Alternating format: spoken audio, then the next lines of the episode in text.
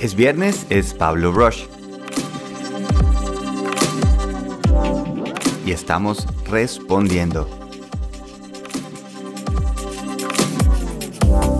Muy buenos días, feliz viernes.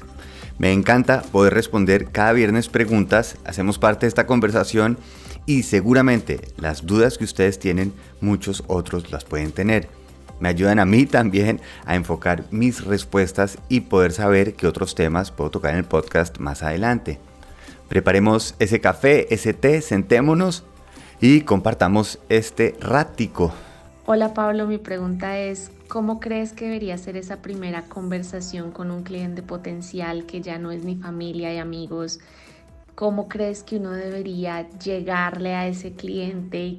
¿Qué información debería uno darle primero de su negocio? Pamela, muchas gracias por esa pregunta. Eh, la vamos a ir, como siempre hacemos, en partes. Todos tenemos el temor de salir, digamos, de esa, de esa burbujita en donde somos con familiares y amigos que estamos presentando. Entonces es fácil porque estamos diciéndoles qué estamos haciendo y la conversación es más fluida. Cuando llegamos a una persona nueva, en donde tenemos que empezar a hablar de algo que nosotros estamos haciendo, la reacción normalmente es timidez, duda, no saber si lo estamos haciendo bien y obvio en el fondo estamos haciendo algo personal, estamos entregando algo nuestro y nos estamos poniendo vulnerables en un espacio en donde sí podemos ser rechazados. Y eso implica valentía. Y esa es la magia de los emprendedores y por eso es que esta comunidad a mí me encanta, porque son personas que aún a pesar de hacer algo que va en contra de lo que uno debería hacer, de empezar a exponer ideas personales, eh, estar dispuesto a aceptar rechazo, aún así lo hacemos. Entonces, por un lado, aceptar que sí va a ser un proceso nervioso, va a ser un proceso donde tenemos que aprender, donde vamos a tener que encontrar la voz y es de, de pruebas y errores. Entre más hable con más clientes, más fácil voy a encontrar la forma en que puedo conectar y empiezo a soltar ese discurso.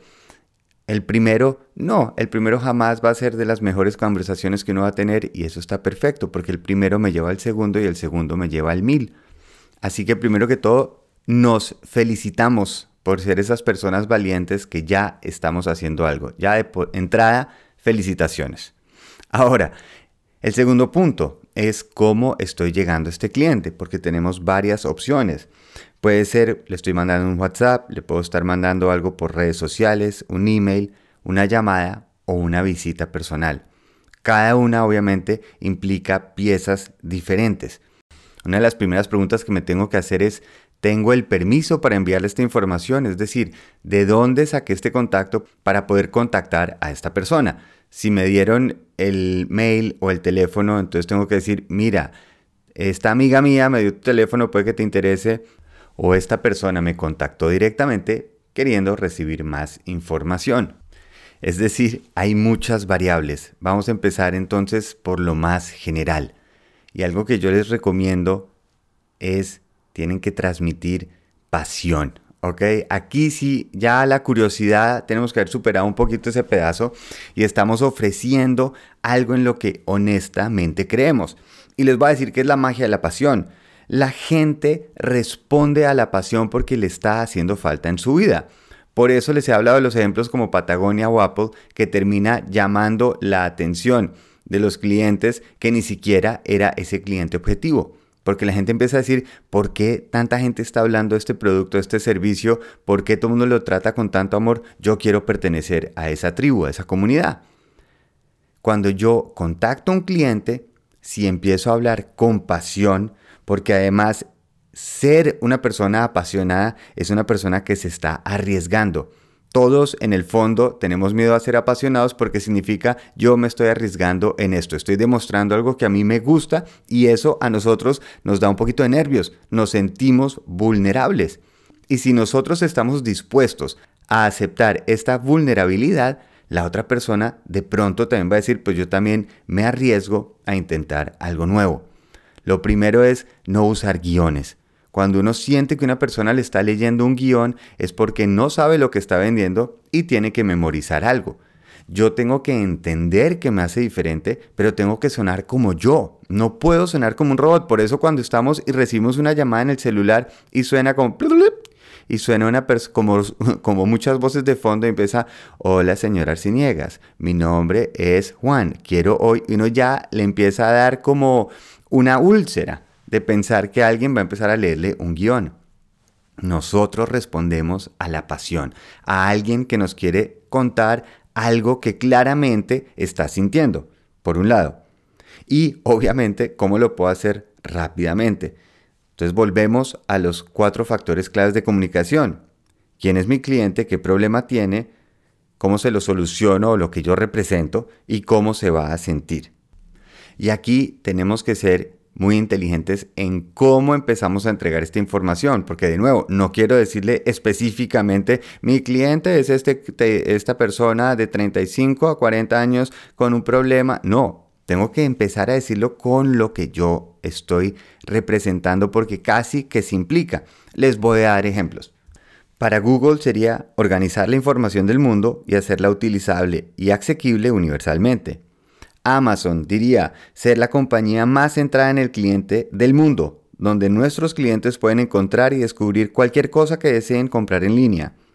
Patagonia podría decir proteger el mundo que queremos explorar. Por ejemplo, una empresa que se llama Just Good Food Inc., que hace leche vegetal congelada, podría decir, no tengo que etiquetarme para comer lo que me hace bien. O Andrés Carne de Res puede decir, la prueba de por qué Colombia es uno de los países más felices del mundo. Fíjense que en cada uno de estos ejemplos, de cierta manera, estamos ya llegando a esas cuatro preguntas. ¿De quiénes son mis clientes? ¿Qué es lo que yo soluciono? cómo lo logro, lo que represento y cómo se va a sentir.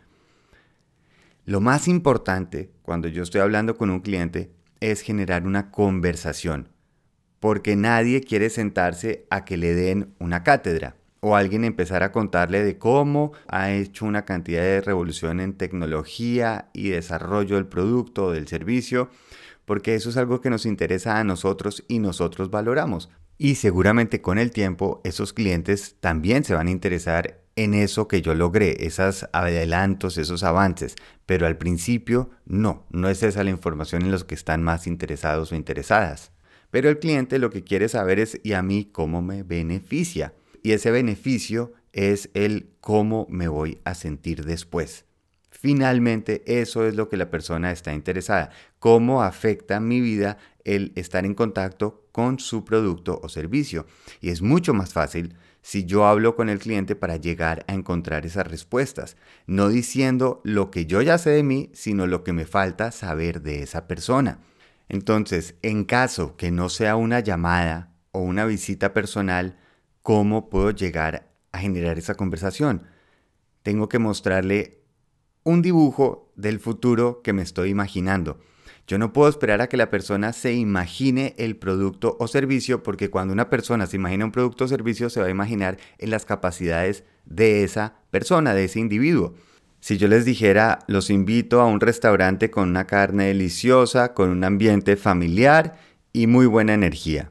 Quedo completamente limitado a la capacidad de diseño interior, de música y de sabores que tiene esa persona a la que le estoy hablando. Cuando le puedo mostrar un video, una foto, una cara de una emoción, le puedo decir, esto es lo que necesito que vea, no que se lo imagine porque yo ya lo hice, no quiero que se ponga a competir en lo que es capaz de crear, sino le quiero compartir este cambio que yo estoy ofreciendo. Si lo primero que yo le mando a una persona es un brochure descriptivo donde está diciendo técnicamente y racionalmente por qué me debería contratar, es difícil que una persona continúe. Es más, revisen cuántos gerentes terminan leyendo todo un brochure o toda la página web de su propia empresa. Nadie lo hace porque es aburrido. Lo que nosotros queremos saber es, muéstreme en 5 segundos si es o no para mí y después yo voy a empezar a preguntar qué es lo que a mí me interesa. Por eso lo primero que enviamos no es un anzuelo, porque a mí la palabra anzuelo no me gusta. Un anzuelo es que para un pescado le interesa encontrar un anzuelo, para nada. Algo negativo le va a suceder.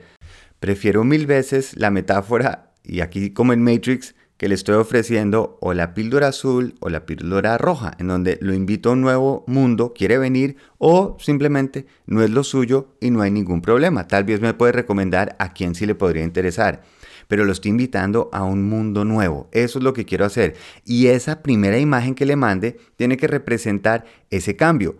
Y en marketing hay muchas formas de ver cómo yo conecto con una persona. A veces es con la foto de una emoción, a veces es con una persona que representa ese valor mío. Entonces, volviendo al ejemplo, con Nike, pues que pone una persona madrugando, levantándose a mejorar, a lograr un cambio en su vida.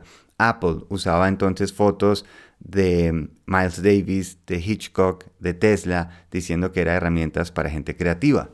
Podemos usar el humor describiendo una situación que de pronto la persona se va a sentir reflejada.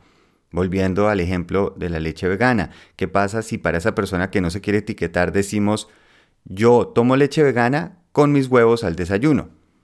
Y empezamos simplemente a ver cómo llego a ese nicho, cómo llego a esa persona diciendo, me gusta lo que está diciendo, quiero un poco más. Y ahí tenemos que tener las respuestas listas. Si yo le mando esa información por redes o por WhatsApp, ¿cómo hago para que la persona pueda seguir la conversación? ¿Y cómo le entrego de a poco esa información? Porque si le entrego todo en un solo momento, no hay necesidad de conversación. Tiene que haber una duda. Me encanta. ¿Cómo lo consigo? ¿Cuánto vale? ¿Con quién más puedo hablar? ¿Qué otros casos has tenido? ¿Con quién has trabajado? Todas esas preguntas pueden suceder. Y en eso es lo que me da la práctica de simplemente hablar con clientes. Yo veo los clientes como un experimento. Voy a ensayar hoy hablar con esta persona, voy a ensayar esto y empiezo a aprender poco a poco. Una persona introvertida es diferente a una extrovertida y esa es la magia de un vendedor. Empieza a leer eso. Pero antes del vendedor, la magia está en el mundo que está invitando. Si es honesto, si es una persona que honestamente cree en lo que está ofreciendo. La pasión siempre va a estar por encima de cualquier herramienta o táctica del marketing. El marketing puede hacer trampitas, puede hacer zancadillas, pero a largo plazo el cliente se termina dando cuenta. Por eso las marcas más grandes y que más se conocen no son por líderes que son unos genios de saber vender, Simplemente son genios en la pasión que representan y son constantes y coherentes con esa comunicación. Resumiendo, el cliente es esa persona a la que yo quiero servir y ayudar. Y si lo veo de esta manera, la forma en que lo trato y le hablo va a ser completamente distinta a si estoy viendo cómo le saco algo. Porque cuando estoy interesado en servir, lo que quiero es oír. Cuando quiero vender, quiero hablar. Recuerden, es una conversación, es simplemente entender qué puedo hacer para mejorar con lo que yo ofrezco y generar un cambio a esa persona con la que estoy hablando, si esa persona quiere. Y si no, sea tan amable y me refiere a alguien porque ya le estoy diciendo a quién estoy buscando. Y solo para terminar, les recuerdo, la gente tiene una noción negativa de los vendedores. Cada vez que han hecho estudios psicológicos y les preguntan a las personas cómo se imaginan un vendedor, la mayoría de personas se imaginan el típico cliché de vendedor de carro usado. Por eso a nosotros ser vendedores sentimos que nos estamos etiquetando en ese rol y no nos va a gustar. Cambiémoslo por completo. No estamos vendiendo, estamos invitando, estamos buscando a alguien que podemos servir y ayudar. No todo el mundo me tiene que decir que sí, no todo el mundo me tiene que decir que no. Estoy simplemente probando para ver cómo llego a más personas a las que quiero ayudar. Y eso ya por sí solo es un logro ni el berraco. Hay que estar orgullosos, hay que intentarlo y simplemente salir y vamos a ir mejorando. Uno por uno vamos llegando hasta que poco a poco nos empiezan a llegar los demás porque mi cliente se vuelve mi comunidad y mi comunidad quiere hacer expandir la cantidad de personas que habitan dentro de este planeta. Me encanta oírlos. Ya saben, en pablorush.com pueden grabar sus preguntas o me escriben a pablo.pablorush.com y así podemos seguir esta conversación. Un muy feliz fin de semana, feliz viaje.